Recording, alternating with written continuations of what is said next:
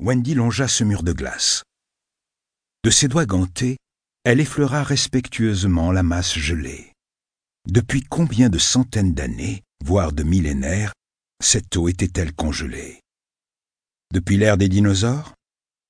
Avec un peu de chance, le squelette de l'un d'eux était resté emprisonné à l'intérieur. Elle sourit à cette pensée quand soudain elle crut apercevoir une ombre dans l'iceberg. Wendy se rapprocha et grâce à la faible luminosité qui traversait les eaux, distingua plus nettement une forme. Elle battit des palmes pour remonter légèrement et se stabiliser. C'est alors que l'immense bloc racla une fois de trop le lit du fleuve et se déchira violemment en deux. Libérée de sa prison, la forme sombre fonçait désormais sur la plongeuse. Paniquée, Wendy écarquilla les yeux et dans un nuage de bulles réfréna un hurlement de terreur lorsque le cadavre décharné d'un homme se jeta sur elle, la dévisageant de ses orbites brûlées par la glace. Chapitre 1 Dimanche 13 décembre Accoudée à la rambarde d'un des ponts du Prince du Pacifique, prestigieux navire de croisière, Alice Lewis contemplait les premiers contreforts de l'Alaska. Tapissées de conifères, d'innombrables îles aux côtes escarpées s'offraient à son regard. Certaines faisaient plusieurs dizaines de kilomètres de long et protégeaient, telles des sentinelles, la terre ferme et les montagnes aux neiges éternelles que l'on discernait au loin. À une semaine de l'hiver, la neige recouvrait déjà la végétation. Le navire s'engagea dans un bras d'océan pour le bonheur de tous les touristes. Bientôt, l'Alaska dévoila au loin un fjord sinueux. Le vent se fit plus intense. Une fine brume s'échappait des lèvres d'Alice, qui resserra son écharpe autour de son cou. Elle détourna les yeux du paysage et observa des prototypes de familles modèles. Le père, la mère et leurs enfants. Tout le monde avait l'air de nager en plein bonheur. Alice sentit comme un pincement au cœur et se reconcentra sur le spectacle. Cernée par ces îles montagneuses, l'avancée était très impressionnante. Autour du navire, seul le silence de la nature sauvage régnait en maître. Le bateau navigua près d'une heure dans ce labyrinthe d'îles, quand enfin ils virent une passe, le canal de Gastineau, s'enfonçant entre deux longues bandes de terre.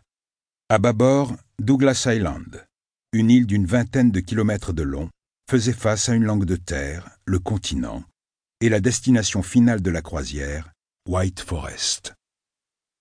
Avec près de quarante mille âmes, ancienne ville de pêcheurs et de mineurs, cette communauté avait connu des hauts et des bas. Et si une partie de la population vivait toujours de la pêche, nombre d'habitants étaient fonctionnaires ou bien travaillaient dans le secteur du tourisme et des services. Près d'un demi-million de visiteurs par an, annonça fièrement le speaker aux touristes agglutinés sur les ponts du Prince du Pacifique. Alice préféra ne pas imaginer les dégâts écologiques que cette manne représentait. Un couple et leur enfant s'approchèrent d'elle, sourire aux lèvres. Alice ne put supporter davantage leur bonheur dégoulinant et se décida à quitter le pont. De retour dans sa cabine, elle ôta son manteau et le jeta négligemment sur une chaise.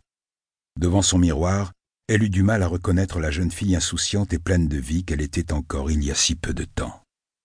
Petite brune au visage poupon, elle semblait désormais porter le poids du monde sur ses frêles épaules. De larges cernes avaient creusé ses joues, et son teint avait perdu tout éclat. Allez, Alice, tu dois te reprendre, se dit-elle. Elle tenta de sourire à son reflet, mais ne parvint qu'à esquisser une grimace peu convaincante.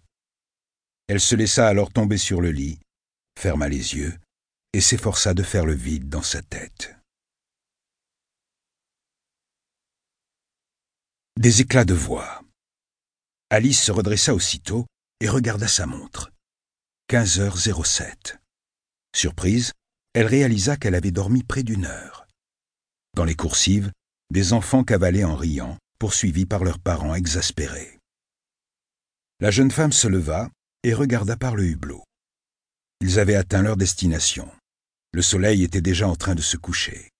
Elle s'y attendait, mais malgré tout elle avait du mal à réaliser qu'on était encore en plein après-midi. Elle se saisit de sa valise et quitta sa cabine pour aller rejoindre la longue file de touristes alignés sur le pont de débarquement.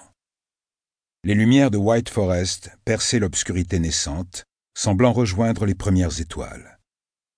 Rien à voir avec Los Angeles, New York ou Miami.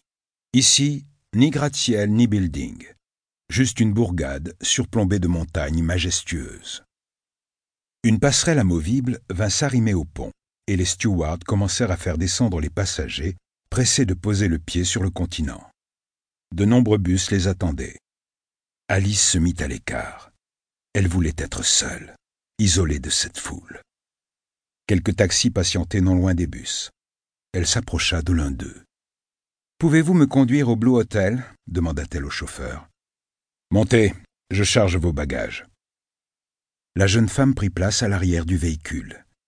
Elle tourna la tête vers le prince du Pacifique, et alors qu'elle n'avait pas cessé de trouver le temps long, s'en voulant de ne pas avoir choisi l'avion, elle réalisa soudain qu'elle venait de quitter une sorte de cocon doré pour se retrouver en pleine terra incognita. Malgré ses épais vêtements, elle se mit à frissonner. Le chauffeur claqua sa portière en sifflotant et alluma le compteur. Vous voulez que je vous fasse faire une petite visite? Non, merci. L'homme eut une mine contrariée, mais elle s'en moqua.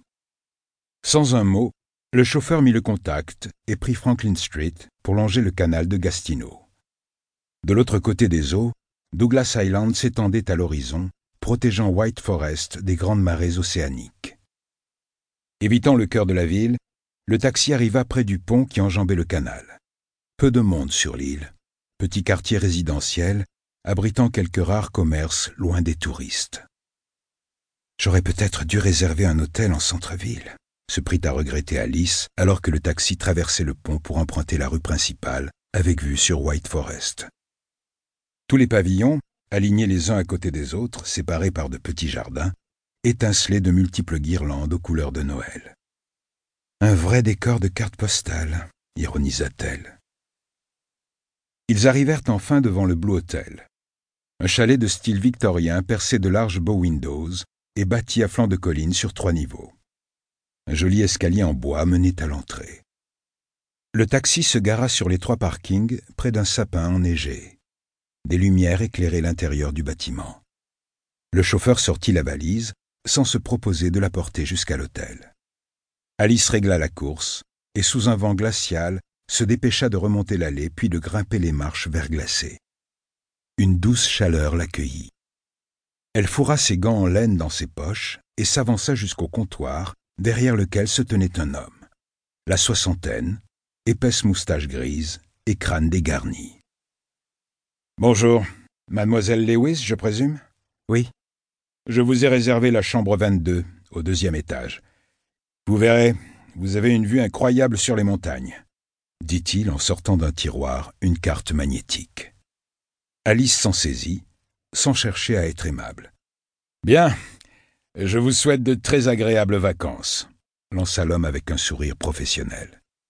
Des vacances, si seulement, se dit la jeune femme, qui le remercia néanmoins. Chargée de son bagage, elle prit l'ascenseur, qui la déposa devant un long corridor. Des photos des grands espaces de l'Alaska tapissaient les murs. Des images d'une rare beauté. Alice fit la moue, et continuait d'avancer jusqu'à la porte 22. Elle passa le badge dans le lecteur, poussa la poignée et entra dans la chambre. Vingt mètres carrés, plutôt bien agencé, agrémenté d'une très belle avancée vitrée. Alice referma la porte du pied et se posta à la fenêtre. Au-delà du canal, White Forest s'étalait devant elle. La nuit était totalement tombée. Une ligne de lumière multicolore avec pour toile de fond les cimes crépusculaires. Alice pensa au premier colon et se demanda ce qu'il leur avait pris de venir s'installer dans un endroit pareil. Loin de tout, coupé du monde, coincé entre l'océan et les montagnes. En fait, ces hommes ne venaient pas à White Forest pour chercher quelque chose, mais pour fuir, où tout recommençait. Et soudain, l'image de sa sœur envahit son esprit elle se sentit défaillir. Pourvu que tout se passe bien, songea-t-elle, en priant pour que rien de grave ne soit arrivé à Laura. Elle hésita un instant, puis s'empara de son téléphone et composa le numéro de Lloyd Barnes, son beau-frère. Comme depuis plusieurs jours, pas de réponse.